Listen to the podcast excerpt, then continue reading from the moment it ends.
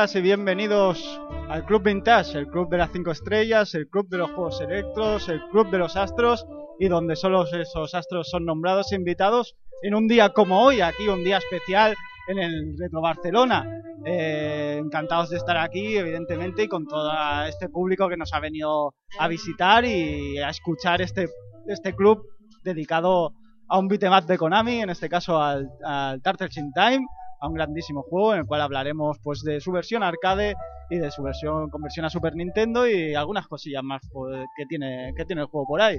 Y como es un club especial aquí en directo, pues evidentemente hemos invitado a, varias gente a que hable de, este juego. En este caso tenemos a Carlas de, de Vicio Planet. Muy buenos días. Muy buenos días, amigos y amigas. Es un placer para mí estar aquí rodeado, bien, bien acompañado. Y para hablar de uno de mis mejores eh, juegos, un beat'em up que disfruté muchísimo de mi infancia. Y pues nada más, a ver si nos lo pasamos bien. También tenemos a Evil Ryu de, de, Pulpo Frito, de Pulp Podcast, de Retro Pulp Podcast, de, de, de muchas cosas ya. Mil cosas, mil cosas. Y rejugando que me tiene casi medio fichado aquí. Sí, básicamente. Te veo ahí. bueno, encantado de volver con vosotros después de mucho tiempo. Ya os echaba de menos aquí, de estar aquí junto a mi amigo Cristian, a Edu y el amigo Tony que no está, pero bueno. Eh, él se lo pierde, tío. ¿Qué le vamos a hacer? Pero bueno, ya te tengo a ti para pa trolearnos a gusto. Y amigo Cristian y, y, la liaremos, ¿verdad? Sí, la verdad es que la vamos a liar porque es que es un juego que es para liarla. Porque no se acuerda de, de, de, de este, esta recreativa, cuatro personas ahí, codo con codo, sobaco contra sobaco, frote masculino, maravilloso. Yo creo bueno. que la vamos a liar aquí. También tenemos a, a, Rafa Valencia de Rejugando. Eh, hola, buenas tardes Edu, buenas tardes Cristian. Eh, devolviendo la, la, la, visita que nos hiciste al Chejuega después de hace un mes.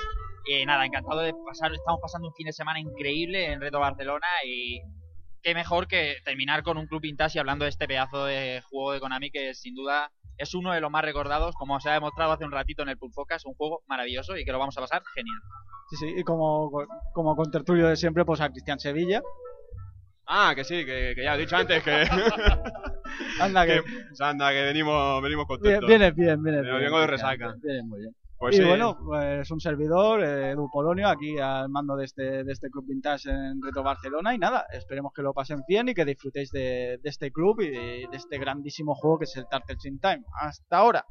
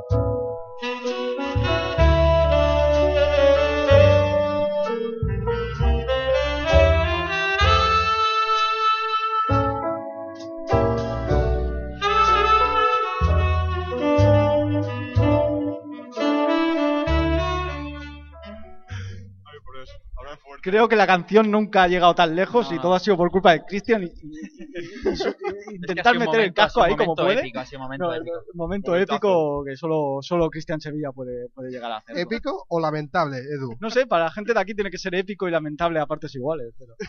Lástima que no, no se haya grabado a la gente que esté disfrutando el programa. Porque ha sido no, nos han grabado, eh, nos han grabado, eh, Edu. Ha sido increíble. Eh, pues nada, aquí como ya hemos dicho, en este Retro Barcelona, con un, con un muy buen ambiente estos, estos tres días, la verdad es que los stands a rebosar, eh, buen vicio a, a, varios juegos, sobre todo en el stand de Vicio Planet, que vamos, que hay dos máquinas que parece que tienen, que tienen como, que, que los juegos tienen como, digamos, pegamento, no salen, ¿no? Que es ese KOF 98 en Neo Geo que no sale ni para atrás. Ni para atrás. Y ese Street Fighter Alpha 3 en Saturn que tampoco, parece que han, clavado ahí la, la, tapa, que no, que Street Fighter, pues, Street Fighter Alpha 3 no, no, sale. Llevaban muchos juegos de Saturn y te puedes creer que no he puesto ningún otro. ¿Para qué? ¿Para qué? ¿Para qué? Estando Street Fighter Alpha, ¿para qué? O sea, Ahí está. juegazo increíble. Y nada, aquí eh, como vemos un muy buen ambiente, la verdad es que ya había ganas de, de- de un retro de un retro Barcelona, de disfrutar de, un evento como este y, poder participar ya sea con el Club Vintage o con ese torneito de COP 98 que estamos organizando ahí los, en colaboración con Vicio Planet, eh, que va a ser bastante interesante, casi las plazas ya, ya van a estar casi cubiertas, supongo que estarán cubiertas 64 plazas y que será un torneo muy muy interesante. Pero bueno, ya que venimos a hablar de, de lo que venimos a hablar, que es de, en este caso de Tates in Time, así que vamos a, vamos a por ello.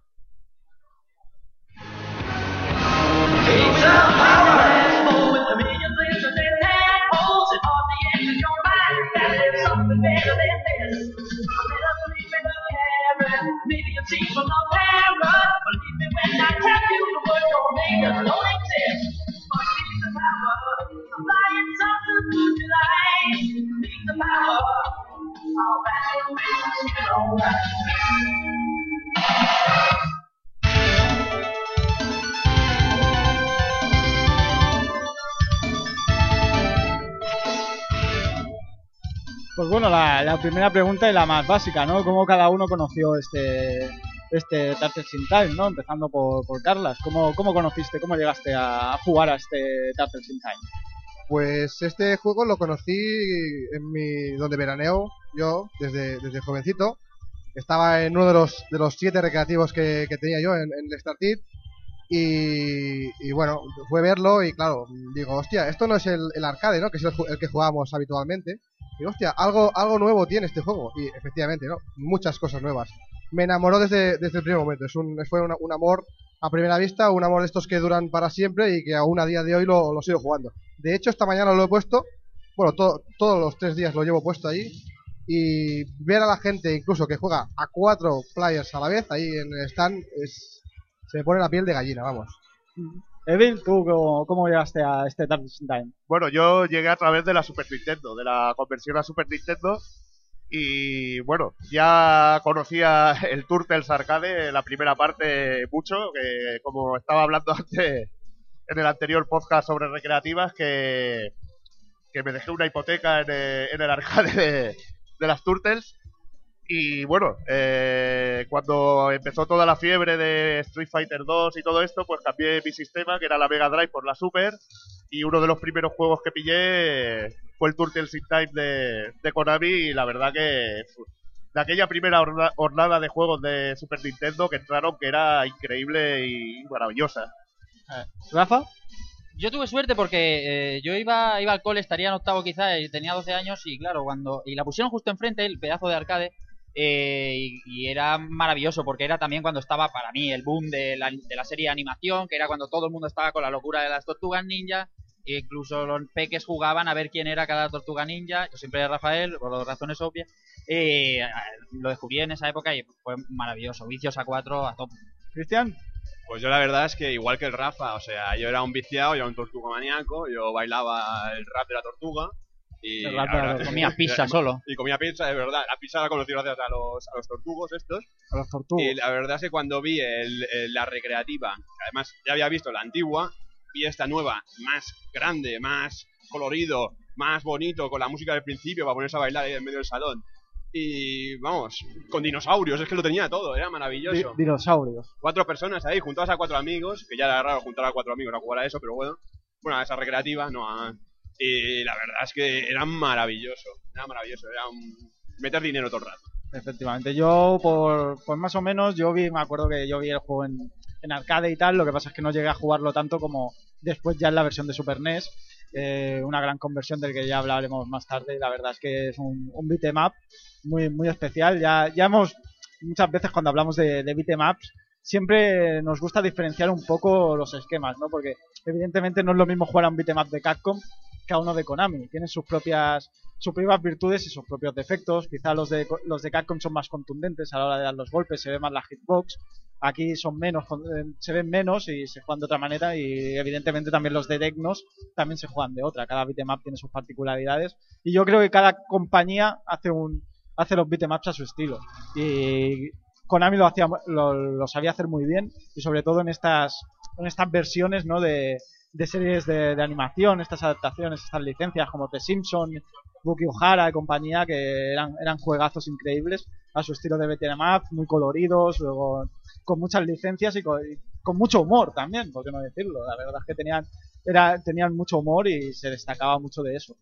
Eh, pero bueno, evidentemente vamos a hablar un poco de, los orígenes de, de, esas tortugas ninja en ese 1984, ¿no? Con ese Kevin Esman y Peter Light haciendo ese, ese cómic de, las tortugas, eh, que se evidentemente es el primero, se diferencia un poco de lo que veíamos en la serie de, animación y cómics posteriores, ¿no? Quizá un poco más violenta. Eh, las tortugas, por ejemplo, eran siempre con el mismo antifaz, el antifaz rojo, nunca llevábamos eh, la diferenciación de, de los colores y bueno, un poco más violento de lo que de lo que fueron después en la adaptación de dibujos animados que creo que fue el boom básicamente de aquí de las de, las tortugas ninja. Así es, eh, estos dos que has comentado eh, crearon su propia compañía para, para poder publicar estos cómics y la verdad es que como bien has dicho eran eran de una tonalidad más más oscura quizá eh, y que posteriormente la serie mm, lo transformó para llegar a un público más más infantil, ¿no? De hecho, fue una de las series más longevas ¿no? de, la animación. Eh, la serie empezó en 1987. Ahí está. Eh, como ya hemos dicho, un poco más infantil. Pero no obstante, tenían su propio tipo, tipo de humor, su propio tipo de, serie gamberrilla, quizá en algunos momentos, según qué personaje. Sí. La verdad es que una serie que, que triunfó mucho y que llegó hasta, hasta 1996. O sea, tuvo una tirada muy larga y que mucha gente veíamos y disfrutábamos de ella. sí, no, y para distanciarse un poco de esta tonalidad tan oscura, eh, pasaron un poco de ciertos personajes originales del cómic e introdujeron sus propios que eran más cercanos, ¿no? Más, eh, más como más infantiles, ¿no? Y le dieron, le, dieron ese, ese toque más de, de humor, ¿no? Sí, Cabe decir también que, aparte de la serialización de, de Image, estaba también, la de Mirage, estaba también la serialización de Archis, que era como más fiel a la, a la serie de animación y donde se inventaban esos monstruos tan raros como tortugas nuevas, eh, rayas mutantes, pero que le daba un poco de vidilla y también un poco de lo que chupó Konami. Sí, esta, este cómic que comentas llegó más tarde, en el 88, si, si mal recuerdo. Sí, supongo que con el, viendo el éxito de la serie de animación eh, se emprenderían a hacer este, este nuevo cómic y bueno, evidentemente también con esto llegaron las películas también de, las Tortugas Ninja. Grandes películas, ¿no, Cristian? Maravillosas. A ver qué va a ¿eh? decir. Las tres. Incluida la, última con, japoneses. es maravillosa. A, ti te gusta porque salen cosas japonesas, ¿verdad? Eh, no, me gusta pero salen tortugas ya directamente. Todo lo que tenga tortugas me gusta, no lo entiendo. Yo creo que, para mí, creo que fueron que fueron bajando un poco la calidad desde la primera a la última. Sí, sí, sin duda. no. Estoy de acuerdo. ¿No? ¿Todas al mismo nivel, Cristian? Están todas al mismo nivel. La primera, la segunda y la tercera. Ya la segunda, los mocos verdes, ya con ese nombre, es que ibas al cine fijo. Lo, iban a reventar, sí, O sea, con ese Super, super Shredder al final. Impresionante, sí, sí. Y pues eso, las tres películas con, con su mayor o, menor defecto, pero mira, que mantenían un poco la, la esencia de la serie también su tipo de humor. Aquí tuvimos un, eh, después se redobló la primera peli con ese con esa primer primer doblaje con ese de puta madre. De puta madre, maravilloso. Que, después lo transformaron en Cubabunga en la segunda versión, evidentemente. Es que donde van también traduciendo de puta madre, o sea, tú vas al cine ahí de pequeño y ya es lo primero que te se queda es eso, ¿no? O sea, de puta madre, dices, vale. tú vas diciendo de puta madre. además porque lo mencionaban al final de la peli, ¿no? Que si mal no recuerdo era, era el, el propio Splinter, ¿no? Que lo decía ¿no? Decía algo así como que yo me sé una frase y dijo, de puta madre, ¿no? Era, algo así, ¿no? Pues... Sí, sí. La verdad es que eh. también en la primera película es quizá la más fiel al, al, primer cómic, a los primeros volúmenes del cómic, donde en nada, en dos capítulos del cómic se representa fielmente la película. A lo mejor es por eso porque os gusta más, pero las otras dos son muy buenas también. Intento defenderlo. Hace hincapié en esto, ¿eh? Pero perdona, Cristian, que te diga, la tercera es una panzoña, pero... No. ¿Sí o no, Evil? No, bueno, es que al Cristian le gustan las tortugas, hay que respetar sus gustos, hostia. Yo creo que si al chaval le gusta, ¿qué, le vamos a hacer? yo creo, cambiar. Yo creo que le gusta mucho la caspa. La, caspa. Sí, yo estoy con él, entiendo. Bueno, pues ya como ya hemos dicho antes de pasar en Tantes in Time, eh, nada, decir que también hubo el arcade game de, Konami en 1989 ya la primera, el primer arcade de Konami de, basado en las Turtles in Time, en las Tortugas Ninja, quiero decir. La verdad es que era un arcade muy correcto, muy bueno en su época y que era, era bastante interesante eh, para, para eso, ¿no? Para 1989. No era, no era. La jugabilidad estaba muy ajustada y, y bueno, eh, era un arcade que no era muy largo, pero era realmente difícil, se tragaba las monedas como, como una bestia y que tenía estaba lleno de, de trucos, de, bugs geniales, como por ejemplo podías subir a un personaje en la fase de las alcantarillas arriba y en la fase de la, de la ciudad. Eh, luego era, eh, tenía cosas jugables muy chulas, como el golpe doble que mataba de, golpe y varios movimientos que podías hacer un salto con, con que llamábamos, lo llamábamos entonces volantina, que era un salto que pegaba con el palo y daba, alargaba y mataba de un golpe a los enemigos. Y si domi- dominabas ese tipo de golpes, realmente lo disfrutabas mucho. Y, Sí. y lo genial que cantidad de sprites en pantalla y bueno, que era vicio puro. Y sobre todo los cuatro players lo elevaban a una dimensión de, de vicio increíble. Sí, porque comentar eso, ¿no? Que son máquinas de cabinets de 4. Eh, que Konami era, era experta en hacer eso, esa especie de beatemaps y tal en cabinas de 4. eh, que ya hemos nombrado algunos en varios Club Vintage, como podría ser de, de Simpson, podría ser de Sunset Riders también, fabulosos Sunset Riders. Eh, este Turtles in Time, eh, Book Vendetta. O'Hara, etcétera, etcétera. Hablando también de, cómics, el de Asterix, el de, el de X-Men también, De X-Men. que está por ahí. Metamorphic Force. Metamorphic eh, Metamorphic Force, Force, maravilloso. increíble Transformas en Metamorphic perrito. ¿Qué, qué te pasa a ti con el Metamorphic Force? ¿Eh? ¿Te pasa algo con el Metamorphic Force? No, no, no, no me pasa nada. El juego Ah, es genial. No corres, pero es genial. Ah, bueno, ya, ya, ya llegaremos al correr, ya, ya. ya, ya llegaremos al correr. Pues sí, ese Turtles in Time, una cosa bastante, bastante, como ya he dicho, evil, evil, ¿no? Con estas técnicas, este montón de técnicas, algo, algo muy habitual en, en Konami, ¿no? Meter que los personajes pueden hacer casi de todo, la verdad. Tenían muchos movimientos y era muy, era muy interesante. Sobre todo Rafael, ¿verdad? Bueno, Rafael era el peor personaje del juego. Ahora, El, el golpe doble, en vez de matar a los enemigos, los tiraba al suelo y realmente era lo hacían bastante inútil al pobre. Pero cuando lo dominabas era eso era el modo difícil del juego. a ti te molesta porque te llamas Rafa, tío, Correcto. yo lo sé. Y, y que- que- Pero si tú lo dominabas, pobre- Carlas. Yo estoy de acuerdo con Rafa. Sí, Yo si lo dominabas, Si tú lo dominabas, estabas eh, destinado al, de- al luego desastre, cogías a, a Miguel Ángel, a Michelangelo o a, Leo- o a Donatello, Era que eran pan como el modo fácil, ¿verdad? El modo, Era modo fácil. fácil. El modo fácil. No existía el modo fácil, No, tío. no, no. existía. por el alcance y por la es, es así pero bueno decir sobre la dificultad que comentaba Edu a mí un player bueno eh, en la época eh, un player era imposible era aquella fa- en, en mi zona cogió una fama de dificultad esa máquina tremendo luego a dos players ya era más más eh, asequible y a cuatro players era realmente asequible y mucho más divertida pero a un player cogió una fama de, de, de imposible de vas a palmar fijo que, que- Bueno, una fama que luego ves a Saigo y, Sí, y sí, te la bueno, quita pero de golpe. se te la caen al de suelo ya sabemos cómo se la gasta Saigo, ¿eh? antes- como decía antes pero venía aquí gorrinos Pues bueno, ya pasando al Turtles in Time, como iba diciendo, pues cuál era vuestro personaje que siempre seleccionabais y cuál consideráis, evidentemente, que es el peor de, de este Turtles. Yo, mm, eh, es que mi personaje favorito de siempre ha sido Donatello. Donatello. Aún así, yo en, en la primera recreativa yo me, cogía siempre a Rafael, insisto, ¿no? Pero no, luego ya me volví a cambiar a, a Donatello, ya no porque te- tuviera el palo más largo y tal, sino porque era un personaje que me caía siempre, me ha caído muy simpático Donatello, porque era el, el- entre comillas, ¿no? El informático del grupo, el más listo y bueno. Y no sé. bien. Bueno, a mí en la primera máquina me gustaba mucho Michelangelo, Michelangelo pero bueno, luego me cambié un poco a, a Leonardo porque era más... En la primera máquina funcionaba muy bien y en la segunda es el jefe del grupo y me molaba el jefe. Ah, efectivamente. yo ya he dicho, como Ya. por una razón tan absurda como llamarse Rafa, yo cogía a Rafael. Pero también te tengo que decir que esto es, es correcto, que es el peor personaje. sí, También. Eso es así. Yo, está claro, yo era Donny, porque si te pillabas a Leo o te pillabas a Ralph, jugabas en una esquina no veías una mierda. Eso es otra, eso, es otra, ¿eh? la- posición de las cabinets. Tú llegabas y dices, ¿dónde me voy a colocar mejor? ¿Dónde está Donny o dónde está Mickey? Sí, sí, Eh, jugar con Rafael era bastante solo, era bastante. Sí, sí, Jugar a la derecha. Con Leonardo es lo que dices, con Leonardo dices, bueno, vale, estoy en una esquina, pero veo lo que me ve venir. O sea, veo que va todo para la derecha. Pero Rafa, ¿dónde mirabas? O sea, estabas en la otra punta jugando. ¿Qué coño hacías?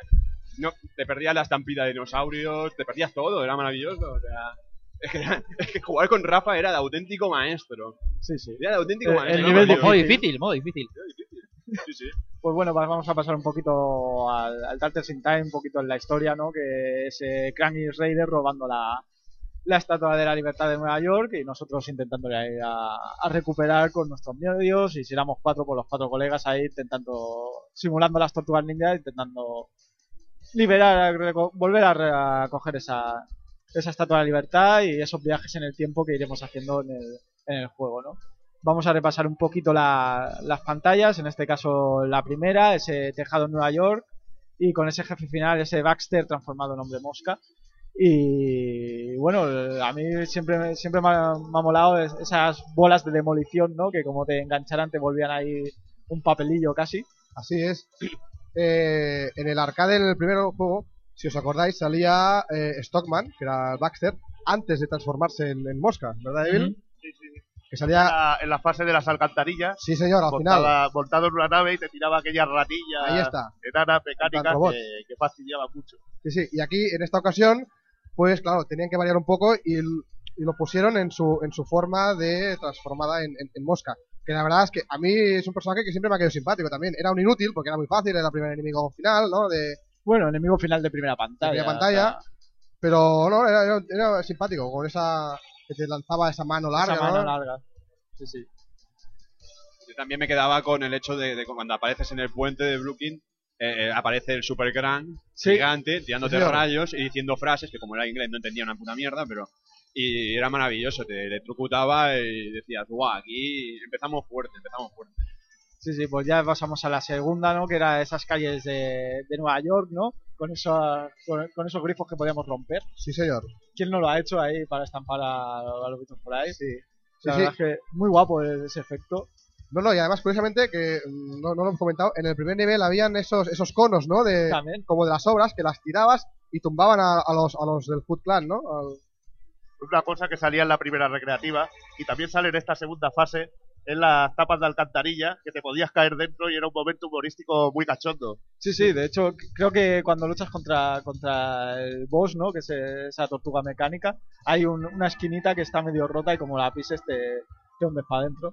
La verdad es que es lo que hemos dicho, ¿no? Que este- estos juegos de este Turtles in Time y tal, siempre tienen la, la coña humorística, ¿no? Que evidentemente recrea un poco por las, esas aventuras de, la- de las tortugas ninja, ¿no? Es como decir una buena adaptación hecha, hecha en videojuego de, Sí. de la serie animada. Siguiendo, además, siguiendo un poco la línea de los juegos de Konami, porque si os acordáis, en los Sunset Riders también tenía ese toque humorístico de cuando pesaban los, las baldosas de madera o...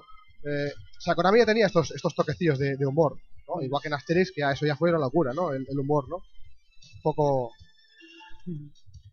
Pues bueno, ya la tercera, la tercera es la tercera pantalla, esa- esas cloacas, ese haciendo surf, eh, evitando todo tipo de, de obstáculos y con esa, ese- esa especie de malo final que eran esa, esos, esa especie de aliens que iban saliendo.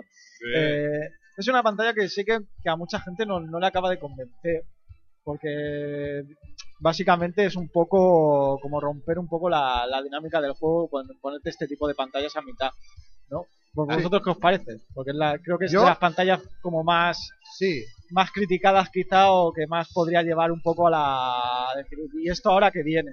Yo, Yo- creo que, que es una pantalla bastante divertida y además recuerda, extrañamente recuerda a esa pan- misma pantalla del Capitán Comando. sí, señor. Yo es Sí. lo que iba a decir ahora. Ahí está.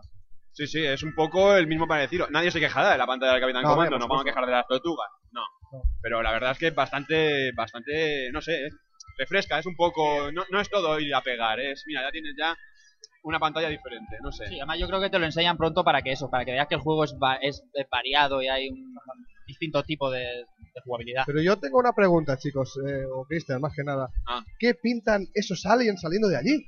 Esos aliens salen en la serie de dibujos. Son unas bolitas, unas almóndigas, que cuando meten la pizza salen aliens del microondas. Es maravilloso. Brutal.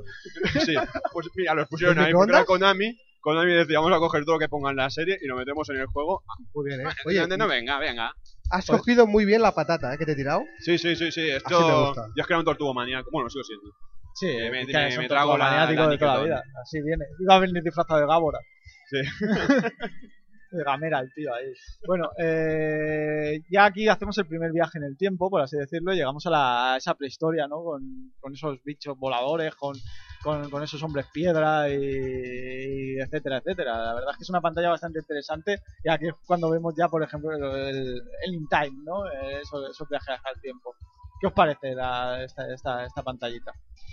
Pues esto te rompe todos los esquemas. Dices, vaya flipada, me has llevado ahí al pasado. Lo bueno es que dice, ¿qué hacen aquí los soldados del, del- Efectivamente, ¿cómo, los soldados del pie aquí? cómo han llegado? Y cómo vienen volando en dinosaurios, montados en tiranosaurios pequeños, tío. Es una locura. Sí, sí. Eh, lo que iba a comentar es que antes de esto tenemos algunas escenas anima- animadas sí. que nos representan un poco el porqué, ¿no? Ese, ese Raider que aparece y dice, ahora ya os vais a cagar.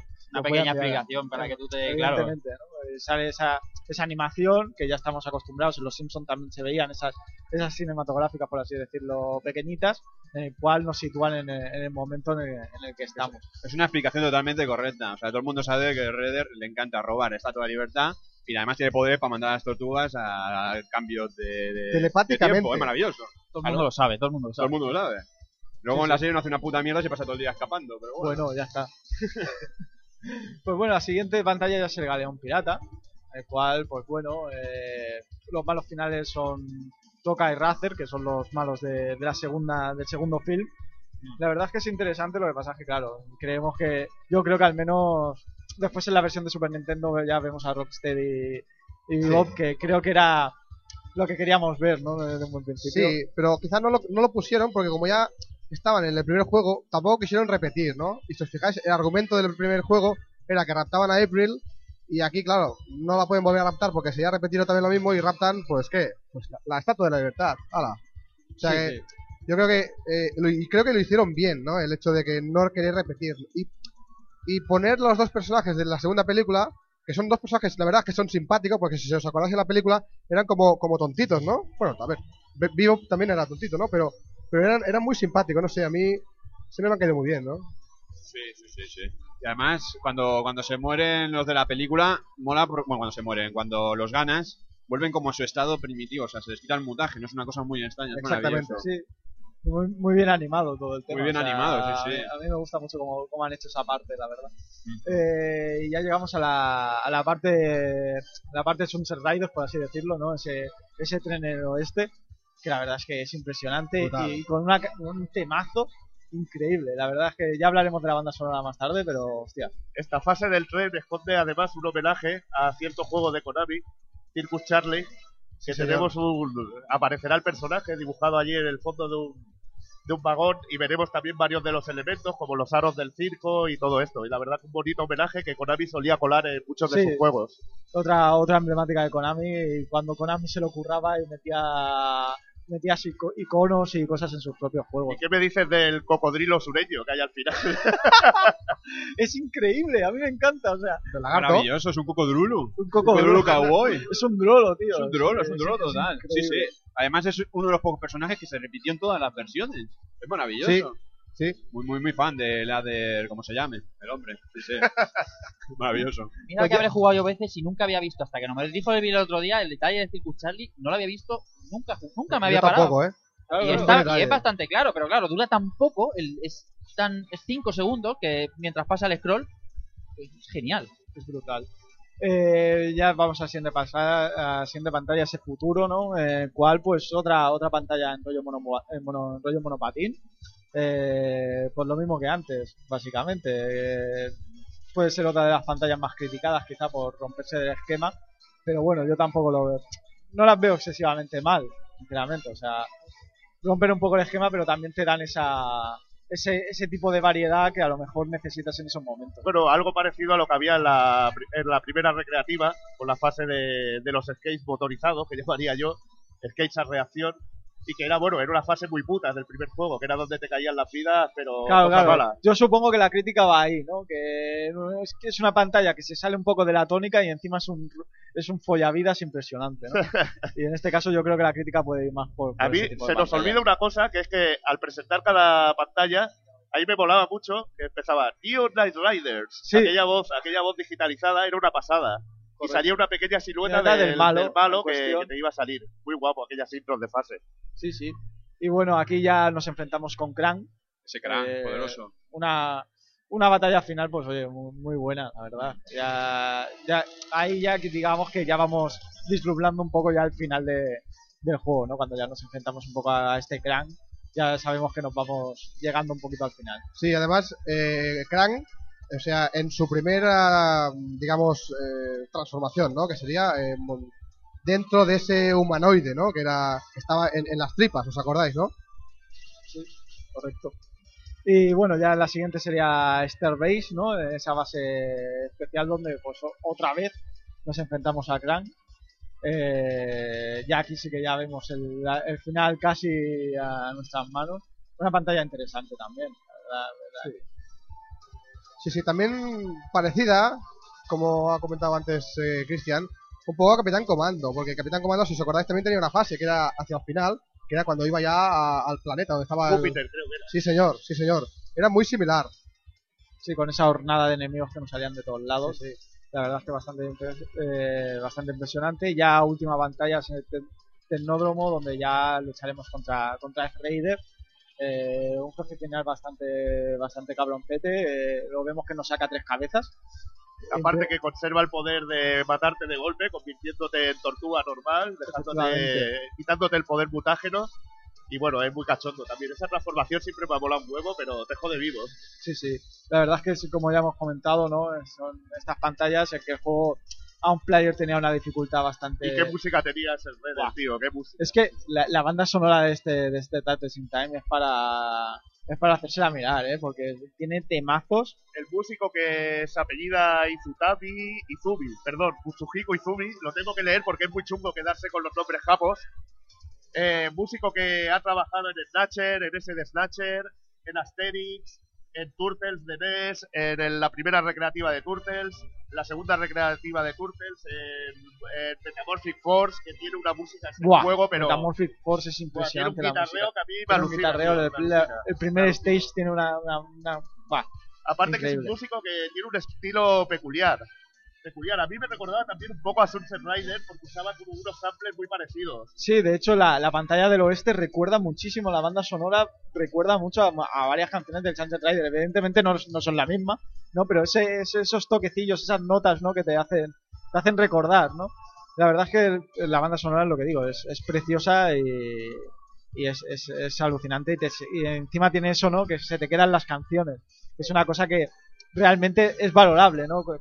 Cuando una banda sonora de un juego es buena, cuando vas a otro lado y la, la, tienes en mente, la tatareas y dices, guau, es que cómo mola. La canción del modo de la del modo atracción, del modo de modos eh, attract, estaba también era era súper llamativa, se llamaba pizza, pizza, Time o Pizza Power o algo así. Pizza Power. Pizza Power. Pizza Power. Buenísima, es, es, buenísima. A mí también me gusta mucho la de la pantalla del sur. Eh, también es otro tema. Esa es para mí la mejor. Es que es eso, a mí entre esa la, la primera stage también mola, te mete mucho de lleno en la, la, acción de las tortugas. La verdad es que la banda sonora es, es increíble, es, uno de los, yo creo que es uno de los puntos fuertes también de los juegos de Konami, ¿no? O sea, esas bandas sonoras que se marcaban, que ya solo escuchar cuatro o cinco notas decías, es que esto es Konami. Ese Konami Kukeija Club, tío, es, que, es, eso es, gloria bendita. Efectivamente. Para mí el Salamander 2, tío, yo qué sé, es que cada placa de Konami tenía una música que. Sí, sí. Impresionante. es que cualquier cosa. y las versiones consola, tres cuartos de lo mismo. O sea, esos Castlevania con esas bandas sonoras, pues ¿qué, se va a decir? O sea, cualquier juego de Konami, yo creo que, que lucían muy bien las bandas sonoras. Y bueno, como ya hemos acabado más o menos de, de recordar un poco la recreativa, vamos a recordar un poquito la, la, la conversión a Super NES. Una conversión, yo creo que muy buena no creo que desfallezca mucho la versión de, de Yo, consola. Bueno, puedo explicar toda, prácticamente muchas de las diferencias. Sí, eh, vamos comentando. La principal que todos venimos a saber es que el modo 4 players ya no está. Efectivamente. Que tenemos un modo 2 players, eh, muchos menos sprites en pantalla, por, por supuesto las explosiones de los enemigos son diferentes. A mí la, verdad que no me gustan las de las máquinas. Son como muy exageradas, son ¿no? Muy exageradas, parece que estén haciendo un Kusanai no Kenda del Kia y ¡boom! y desaparece. Perdona, joder, menos mal que en la serie no es violenta, ¿sabes? Acaba de meter un tío. Cogiendo la estética de los Power Rangers, porque cada ninja de un color, que exploten así tampoco me viene tan mal, eh, oye. ¡Bumba, bumba, bumba! Es una maravillosidad técnica. Pero que parecen kamikazes, tío, que, que revientan vivos ahí, que parecen Sí, sí, sí. kamikazes. Oye, son robots, que revienten. Los malos son malos, revientan, que exploten. Bueno, bueno. No mueren, solo explotan. Solo Bueno. explotan, claro. Y así otras diferencias es que tendríamos de la fase del, una fase del tecnódromo intercalada, Sí, Señor. donde a los enemigos de la fase de los piratas los pasamos a esta fase y los peleamos con ellos individualmente.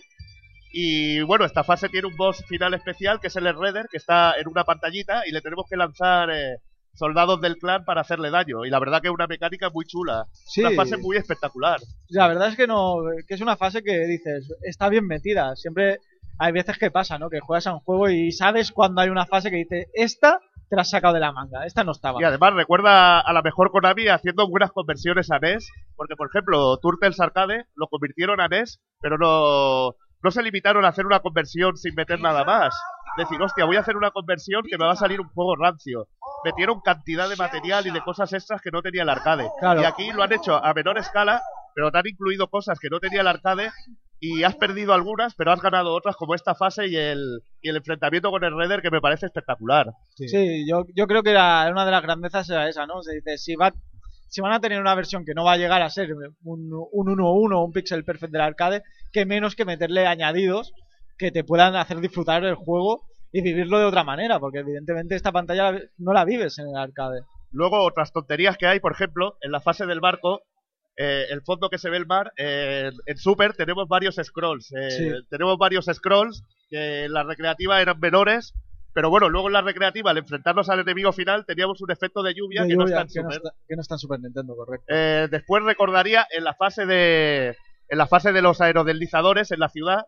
eh, en este caso eh, se usa el modo 7 Sí. y hay unos giros de pantalla muy espectaculares. Esto, esto es lo típico de la Super Nintendo, ¿no? Del palo tenemos el modo 7 y lo metemos en todos los lados.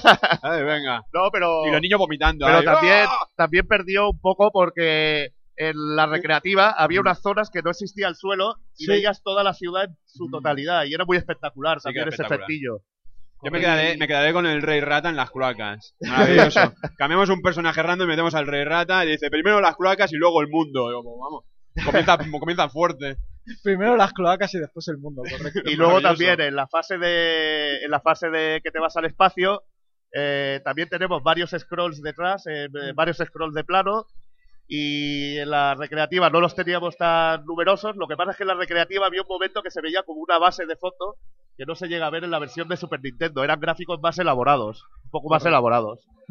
Sí. también teníamos alguna tontería, ¿no? Como que nos cambiaban al Splinter por, por, por April, ¿no? Cuando esto de tira para adelante, tira para adelante, tira para adelante, Sí, en la oh, versión arcade salía Splinter y en la versión Sí. de arcade eh, de Super Nintendo salía April. Yo, sin duda, me quedo con el mejor cambio que para mí fue la introducción, como hemos comentado antes, de Vivo y Rocksteady en la fase de los piratas. Vestidos de piratas, ¿verdad que sí, Evil? Vaya, Eso fue es brutal. espectacular. Otra cosa que me encanta de la versión de Super Nintendo es el sonido. Sí. Porque es ultra contundente, tío. A mí el, el golpe este que los coges y los machacas contra el suelo, Sí. es que parecía que los reventabas, tío, pero ya muy bestia, muy Ese, ata- ese ataque es muy espectacular a la hora, la verdad. O sea, coges a un pavo de- con una mano y lo vas mandando de lado a lado. Sí, Y aparte hostia. te sirve para matar a los que hay alrededor también. También, también, evidentemente sirve para dar a los que tienes al Y lado. espectacular que conservara también lo de mandar a los enemigos hacia la pantalla. También. Sí. Sí, sí. Todo, que todo, bueno, eh, se da por hecho que es modo 7 y, y presenta serias dudas de porque no hay bajadas de color en, en la pantalla. O sea, realmente puedes estar usando interpolación como hacía ser, Selai. no, podría ser un efecto de zoom hecho sprite duro, ¿eh? Claro, hecho claro. con Sí, animaciones. yo, yo creo que era más efecto de zoom que, que Sí, modo pero 7, se da ¿eh? por hecho, se da por hecho en lo que se lee, que es el modo 7 lo que lo usa. No, no creo, ¿eh? Tendríamos Eh, que ponernos modo- a ello ahí eh, con un Le emulador. tendremos que decir al Speedy que me compruebe si Eso es es. modo Sí, 7, sí, señor. que me, 7, o sea- me pegue un vistazo al emulador y así cosas como Axelai que no es modo 7 lo dejamos claro. Pero la verdad que el efecto queda espectacular. O sea, sé que- sé- el juego evidentemente tiene modo 7 por la pantalla de... Pero en ese, ese efecto de enviar el enemigo a la pantalla creo que no, no sé. Yo, yo tal, bueno, sí, sí. Yo tal vez me quedo con la opción que es tal vez la, la opción clave del juego. O sea, ¿cómo no se os había inventado antes de Konami? La opción de cambiar el color de la serie al cómic. ¿Y por qué se inventan las cosas? Porque hay una tortuga más, más oscura que otra cuando el cómic es en blanco y negro. Es maravilloso. No sé si os habéis hecho alguna vez. Vais a opciones y ponéis color, anime o cómic. No, pero en el cómic intentaba que tuvieran distintas texturas, ¿eh? Eso eran los muñecos, que eran cada uno de color diferente. pero no, coño, se copian esas cosas, tío, y mola, tío, porque las diferencias más, además de los antifaces, que sean un poco más distintas. Ah, se ve uno más Mola, tío, otro. mola. Era- era- que tío. es el, detalle guapo del cartucho. Ah, claro, luego te lo ponen los colores en el King of Fighters y dices, hostia, qué guay, tío, pero Ya, las tortugas ya. no te mola. Eres la hostia, Sí tío. que me mola, sí que me mola. Era lo primero que cambiaba. Sí, también teníamos un modo uno contra uno, ¿no? En la versión de Super. Un- Sí. Un añadido que, bueno, está ahí, tampoco es la gran cosa, pero oye, mira. Es- esos añadidos que teníamos la, cuando la versión no era totalmente fiel, pues eh, le metemos esto, esto y lo otro. Y jugable- Y- jugablemente era más, más fácil. La versión de Super era bastante, Bastante más más fácil, fácil, que, sí. que el arcade. Claro, menos personajes, menos sprites por pantalla, por lo tanto, evidentemente se reduce un poco la, la, la dificultad. Pero aún así, yo creo que es una, una gran versión, una conversión increíble y que todo el mundo que tuvo, que tuvo oportunidad le, le gustó. Sí. Aparte, impresionante que fuera en 8 megas, ¿eh?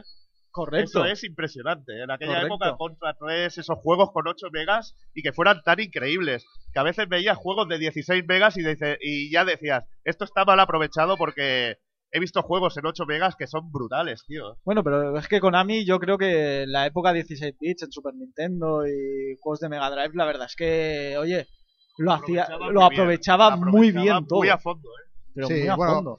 Y también está- estamos hablando de la época dorada de Konami. Ese año Konami es que estuvo eh, eh, su apogeo, ¿no? Era, era Asterix, era eh, Turtles in Time, era Los Simpsons.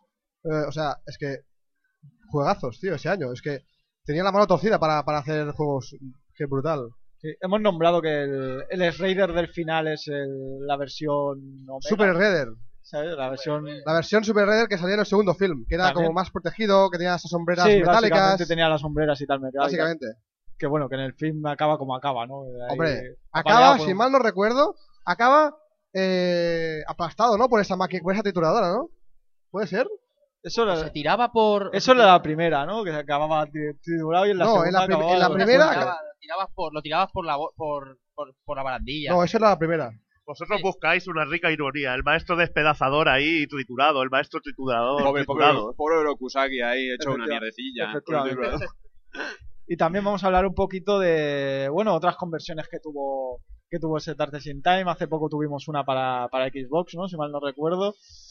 Ay, esa No, no la he podido disfrutar. ¿Hay- ¿Alguien ha podido jugar a la versión de Xbox Live? Yo jugué muy poquito y la verdad que no me gustó. No me gustó nada porque no me recordaba al juego. Ya nada más la manera de pegar parece que no, no tenga contundencia, que la hitbox eh, no me gusta. No sé, no, no, no me- a mí la verdad que, que no me gustó y lo poco que probé me hizo que me echara para atrás a la hora de comprarlo. Y mira que le tenía ganas. Yo lo compré. ¿Y francamente, los cuatro players era un auténtico caos. Es que eh, no, no se podía jugar.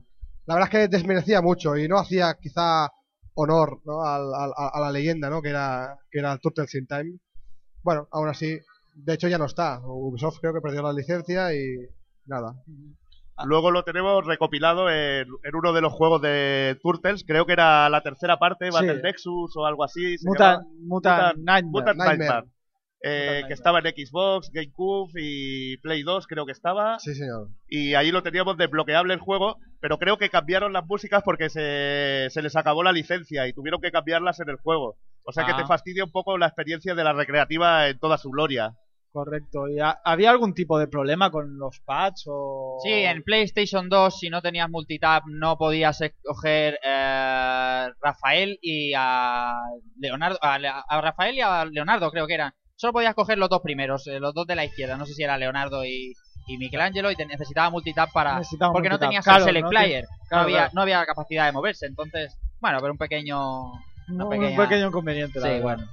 Y bueno, ahora vamos a pasar un poquito a hablar de, de ese, de ese Turtles de, de Mega Drive, ese, ese Hyper Stone, Ese ma- es maravilloso. Entonces en Mega Drive es maravilloso. Es un que aquí popurrí. creo que va a haber un poco de debate, porque hay gente Aquí que va a haber gusta. debate, va a haber debate. Veo caras y va a haber debate. Aquí, Es un juegazo. el también. lado izquierdo defendemos el de Mega Drive. Es un juegazo, como, sí, yo como auténtico tengo que defender Hyper Stone Haze, que es un auténtico juegazo. Eh, tienes cierto que eh, hay pocas pantallas, son cinco niveles, pero es un auténtico, es un auténtico vicio. Eh, por ejemplo, musicalmente el juego, eh, amigo Evil, el juego de Mega Drive enorme también.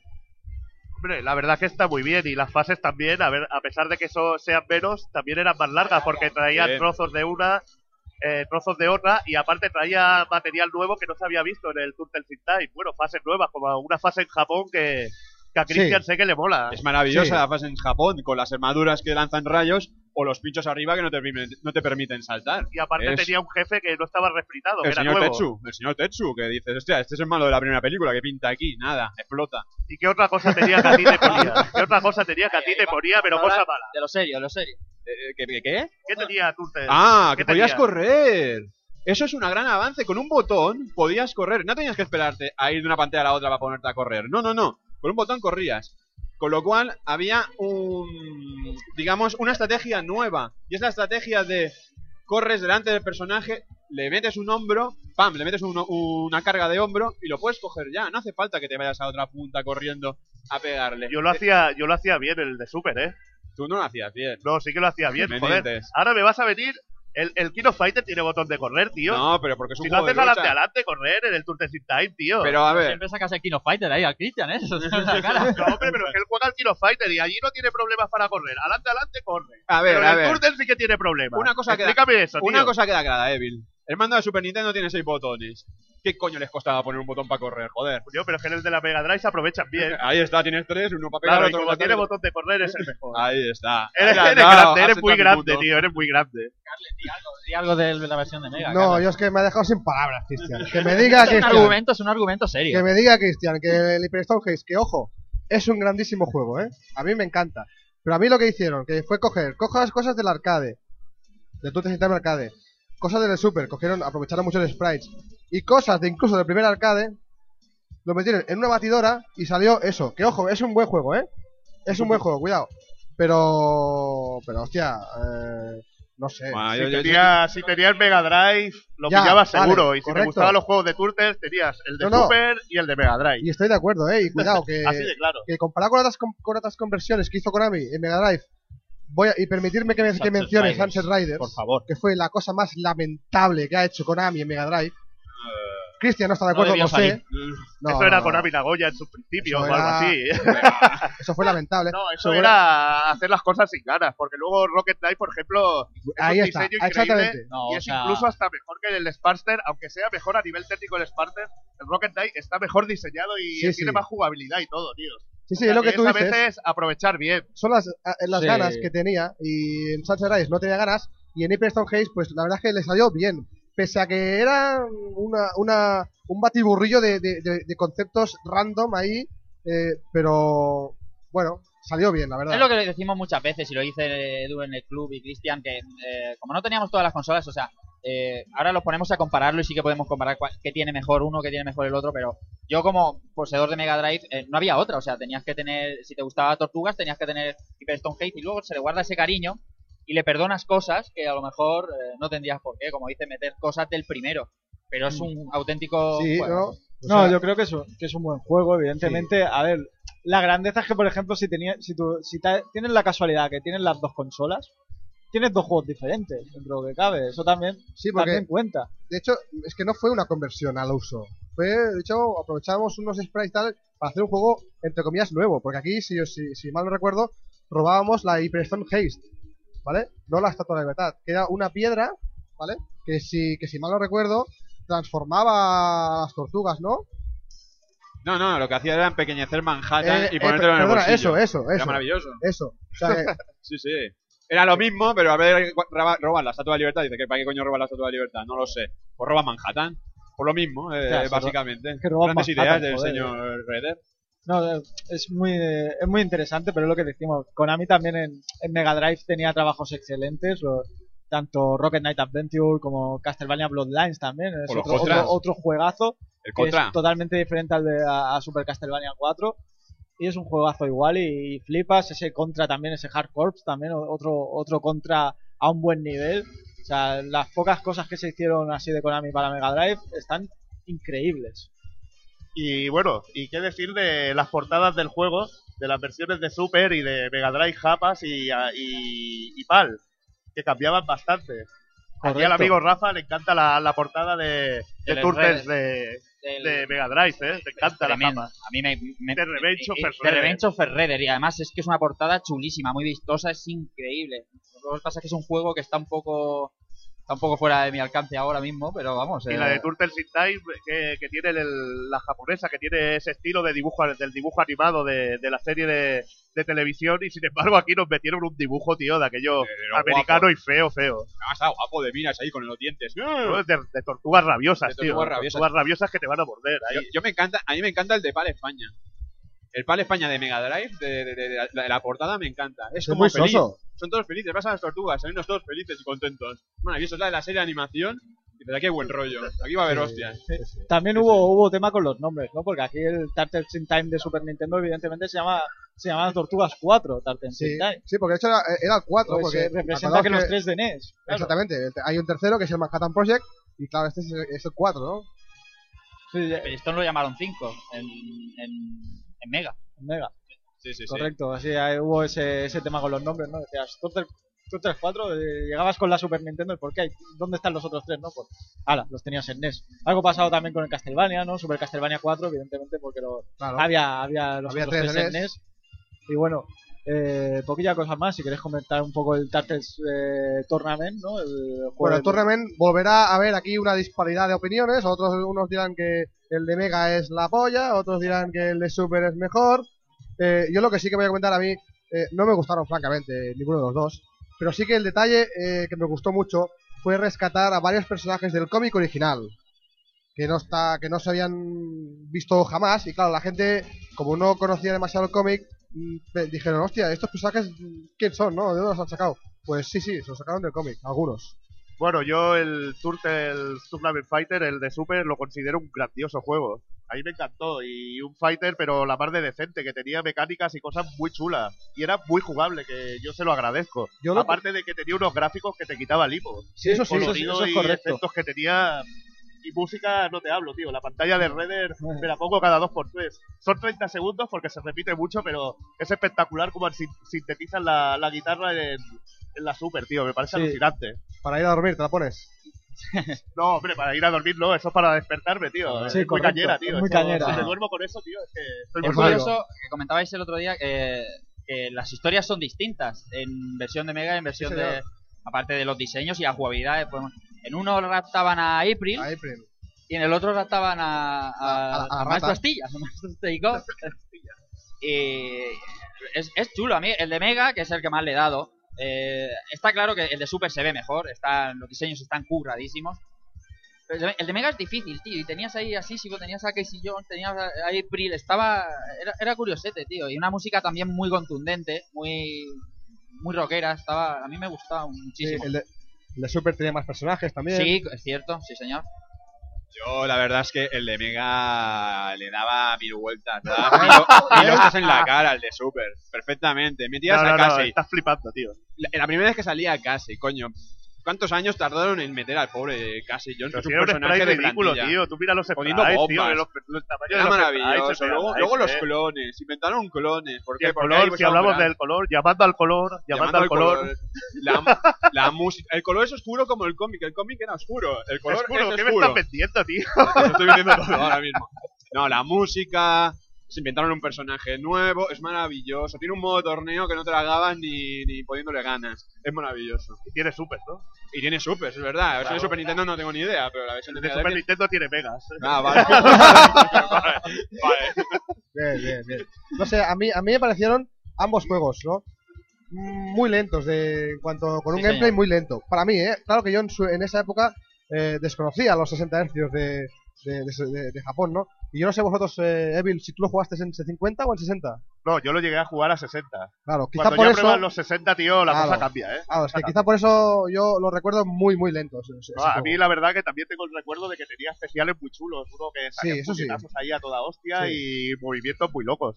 Sí, sí. Y que realmente era muy digno, que parecía un juego casi de recreativa a nivel de calidad, de escenarios y de acabados. Y estaba muy bien, que tenía cosas que estaban rotos, seguro. Sí, muchas. Estaba rotísimo, muchas. pero... Había un personaje que- con, con un puño fuerte que, que, que, vamos, que, te veo- acorralaba en la esquina solo y no, no salías de ahí. Lo veo hasta una alternativa digna, un Street Fighter, que, es un juego que no queda no, sé, no es, no es, en comparación no queda patético al Champion, por ejemplo. No sé, yo creo que, que hablando de, juegos de lucha, de adaptaciones, que ya en Salón del Manga hicimos el Yu Yu Hakusho de Trisur, eh, en, el anterior Salón del Manga también hicimos Hyperdimension, Dragon Ball Z Hyperdimension o, o el Yu Yu Hakusho Final de Super Nintendo, que también era diferente. Eh, yo creo que hubo una época que los juegos de lucha basados en series y tal tenían una calidad más de digna, que, era una calidad de vamos a centrarnos en que sea un juego de lucha y tenga cosas respecto al anime o a la serie o al manga o al cómic o lo que sea. Ahora, que es lo que decíamos siempre, ¿no? Ahora parece que un Dragon Ball es más importante la cantidad de personajes que la calidad del propio juego. Y yo creo que las adaptaciones de antiguamente no, no ofrecían eso, ofrecían 10 personajes como mucho viéndote largo 16, pero muy rara vez hemos visto 16 personajes. Para mí, un ejemplo, un ejemplo de lo que hablas es el Gundam Wing, tío, que es precioso, tío. Un juego, un juego de licencia manga de Bandai hecho por Natsume y que es una delicia, tío. Sí, sí. Una delicia. Se hizo con vivo, muy pocos personajes, pero muy jugable, con super especiales. Curradísimo, tío. Eh, yo ahí entro, ¿no? Hyperdimension Dragon Ball Z, por ejemplo, que fue criticado porque no era, no era un Butoden, no era el típico Dragon Ball con barra, fue el cambio, con barra partida. Fue el cambio y fue, era, duro. era un juego de lucha más serio, quizás. Sí, sí. Pero era, más un táctico también. pero era, era un juegazo. Sí, era un juegazo. Tenías 10 personajes, 12 personajes, tenías pocos, pero claro, todos, pero todos diferentes, dentro de lo que cabe. Entonces está un poco ahí la diferencia, ¿no? En eso, eh, ese trato de las adaptaciones a juegos de lucha que, que ahora vemos muy rara vez que salga uno decente algo tan pulido ya es. Algo tan pulido.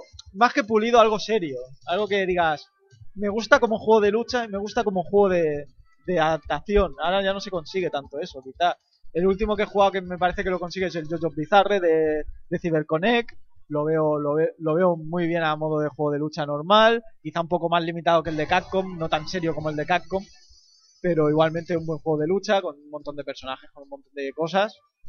Es que necesitamos más cosas así, como el Super Dragon Ball Z, el Show Dragon Ball Z. Efectivamente, pero estaba en Afune por medio, es que, claro. Es que tiraron por el camino de vamos a hacer que se parezca a la serie los combates y no hacer un juego de lucha de verdad que sea divertido. Pero claro, después eh, dentro de lo que cabe ese Show Dragon Ball, ese Super Dragon Ball hecho por Inafune, se comió una mierda por, por, las, por las típicas excusas de que solo tiene 12 personajes.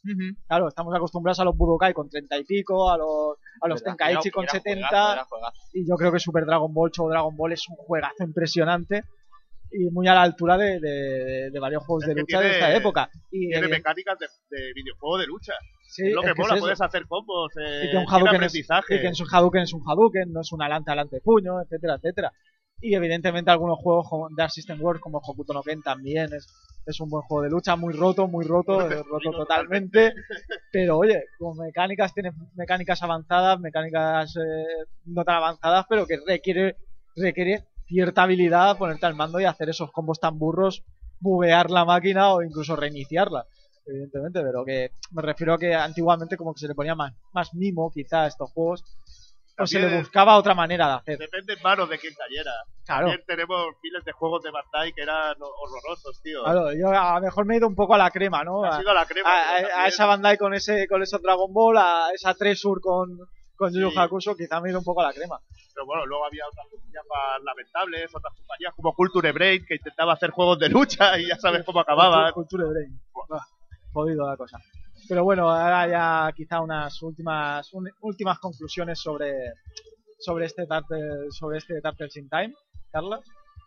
Bueno, conclusiones simplemente yo prefiero mencionar las eh, el cariño que yo le tengo a este juego, que para mí es uno de los tres más para mí, ¿eh? Eh, que más he jugado y que más cariño le tengo, junto con Final Fight y Double Dragon. Para mí son mis, mis, mis tres beatemaps más que más cariño guardo. Evil, un juego imprescindible, imprescindible jugarlo, ya sea en arcade o la versión de Super Nintendo. Y que a mí me pilló en, esa jornada de Super Nintendo que pillé juegos como Castlevania 4, Contra 3 y yo que sé, es que es uno de los mayores exponentes de la consola y, salió, y salió al principio de la misma. Efectivamente. Un juego en 8 megas con tantas fases, tan largo, porque era larguísimo. Era un juego para ser un beat'em up, era, era largo y tan completo. Y encima que podías jugarlo a dobles. Y que tenía una calidad realmente, eh, veías en una consola en casa una calidad de, recreativa prácticamente. esto sí que muchas veces se te podía escapar el típico que decía Saigo. Es igual que la recreativa. Estoy jugando a la recreativa. Correcto. Rafa. Bueno, eh, es que son tantos, vienen un montón de recuerdos, eh, pero bueno, la, mayoría son pasar un montón de ratos con amigos, jugando, es que es para mí jugar en un arcade, tío, era, era, era muchísima tela y era, era, muy mítico, ¿no? Para mí juntarnos cuatro, echar 20 duros y pegar vicios y cuando me dijisteis, hey, veniste a hacer tal Tensing Time, me tocó así un poco por dentro, un poquito de calor de decir, hostia, cuántos ratos he echado yo con tanta gente y para mí es, eh, es maravilloso, tío. No puedo, no puedo añadir mucho más. Cristian. Pues la verdad es que para mí también es como un recuerdo de, de, de, de pequeño, de, juventud, de, una cosa, de un producto que, porque a fin de cuentas, no, más que un cómic, más que una serie de televisión, es un producto, un producto que no ha pasado nunca de moda, que hoy en día sigue estando. Pero tal vez los videojuegos de ahora no son como los de antes, me estoy refiriendo a las tortugas, claro.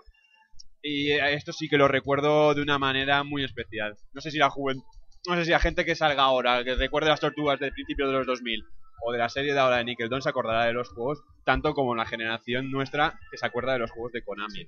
Pues yo tres cuartos de lo mismo que como ha dicho todo, todos los componentes, la verdad es que es un juegazo y es disfrutable a día de hoy, como, muchos grandes Es un juego temporal. Es un juego temporal que te lo pones ahora y disfrutas, no, no desfallece gráficamente, no jugablemente tampoco, sonoramente sigue siendo espectacular.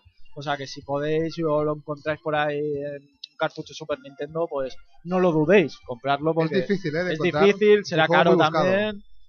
Eh, si tenéis la posibilidad, jugarlo, ya que evidentemente la, la, versión de 360 no le hace no le hace favor a este, a este Turtles. No, para nada, para nada. De hecho es lo que decía Cristian ahora. Eh, los juegos actuales de las Tortugas Ninja, actualmente la licencia la tiene Activision y está dilapidando todo lo que ganó Konami en sus primeros tiempos. es, que, pues es, que, es lamentable lo que sí que hemos visto otros juegos que han salido para Xbox Live y son, recreaciones exactas y en este caso no y no creo que, que, ayude mucho así que Busque, buscar una alternativa eh, ya siempre decimos que no tiréis de emuladores y tal pero si no hay más remedio y queréis probarlo es lo que hay ya que el juego de, sigue siendo caro va a ser difícil de encontrar y bueno, simplemente eso, que es un juego jugable a día de hoy y que...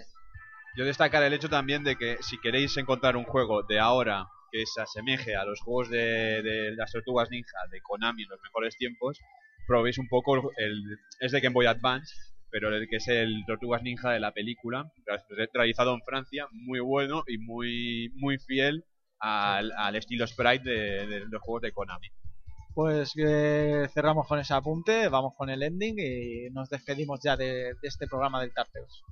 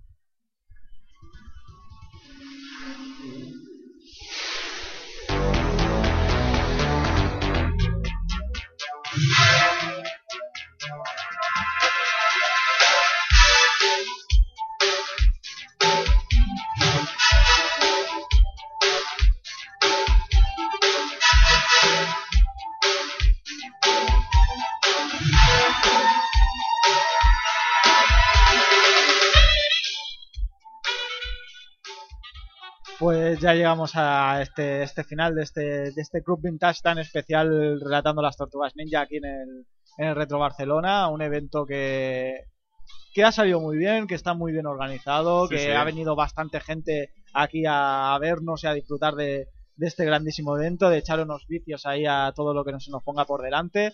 La verdad es que es muy interesante y que esperemos que el año que viene que sea más y mejor, evidentemente, como siempre, más y mejor.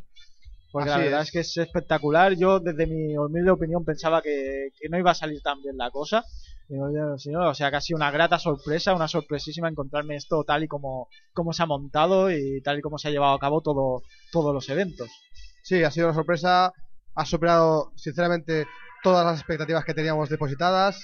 Eh, había mucha ilusión, eh, había muchas ganas de hacer algo así eh, en Barcelona. Ya no solo en Barcelona, sino Barcelona porque es- lo hemos hecho aquí, pero es- representa, digamos, la cultura que tenemos en, aquí en, un poco en Cataluña y tal.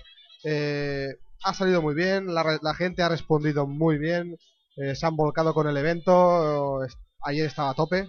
Sí, ayer fue un día de afluencia bastante, bastante grande. ¿vale? Eh, y luego el torneo de King of Fighters, que yo creo, Edu, que lo va a petar, ¿no? Lo va a petar, lo va a petar, va a haber gente buena. Hombre, eh, la gente que esté por aquí, que eso, apuntaros al stand de Vicio Planet, ahí estaremos dando, apuntando y tal. De premio tenemos una Neo Geo AES, o sea, es un, un Sí. grandísimo premio ese, esa Neo Geo ahí para, para Sí, el ganador. No, y sobre todo agradecer a la gente, que yo sé que mucha gente ha venido de fuera de, de aquí, de Barcelona, como aquí los amigos de Rafa y todo el equipo de Rejugando, que estaban ayer al completo casi.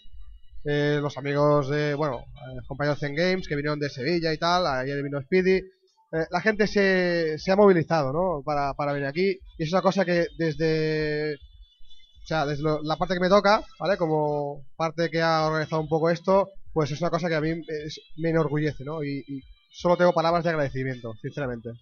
Sí, sí.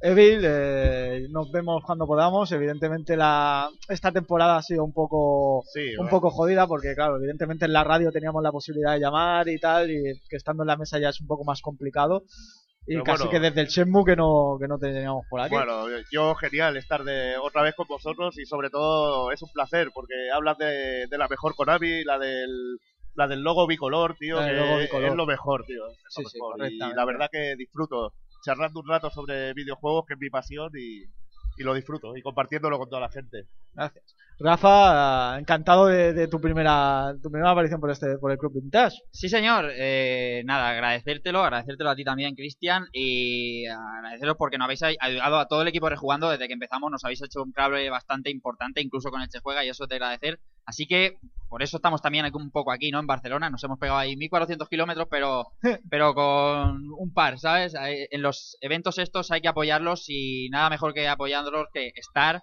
y que disfrutar de la gente, que es lo importante, porque nos gusta jugar y nos gusta jugar a todos, pero nos gusta conocer gente y nos gusta ponerle cara y ojos a lo que se mueve por internet ya tanto del retro y es estupendo. Así que en todo lo que esté en la mano de Rafa Valencia y del equipo de Rejugando, tanto para el club como para Retro Barcelona, contad con ello.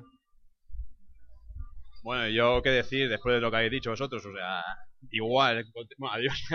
no, pero contentísimo de estar aquí, de con fans de las tortugas, con fans de los juegos de Konami y con todo este ambiente y todo esto tan grande, con tanto tipo de, tanta variedad de gente, tanta variedad de, de- porque aquí no solo hay fanáticos de los videojuegos, también hay padres de familia que han jugado antes, que han disfrutado, hay niños pequeños jugando a recreativas de hace 20 años, es todo un concepto lúdico tan maravilloso que, no sé, que estoy encantado de estar aquí y de haber hecho un programa como Dios manda. Yo por parte del club pues decir eso, que encantados de estar aquí, de, evidentemente de colaborar al máximo, ya que nos dedicamos a ello y de encantados de estar en, en este en este Retro Barcelona.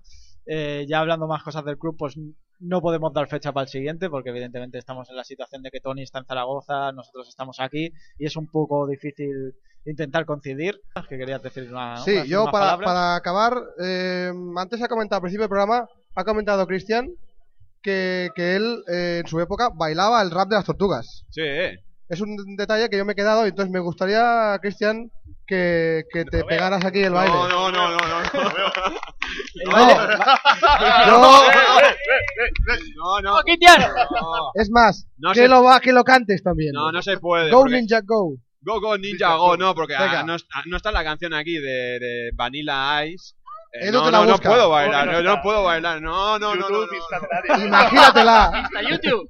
No, esto, esto no, lo siento mucho. No, cuando me pilles un poquito más borracho, entonces sí.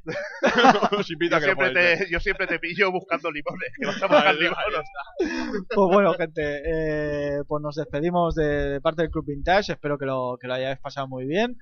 Y que nada, disfrute- seguir disfrutando de- del Retro Barcelona, lo, lo que queda del día de hoy.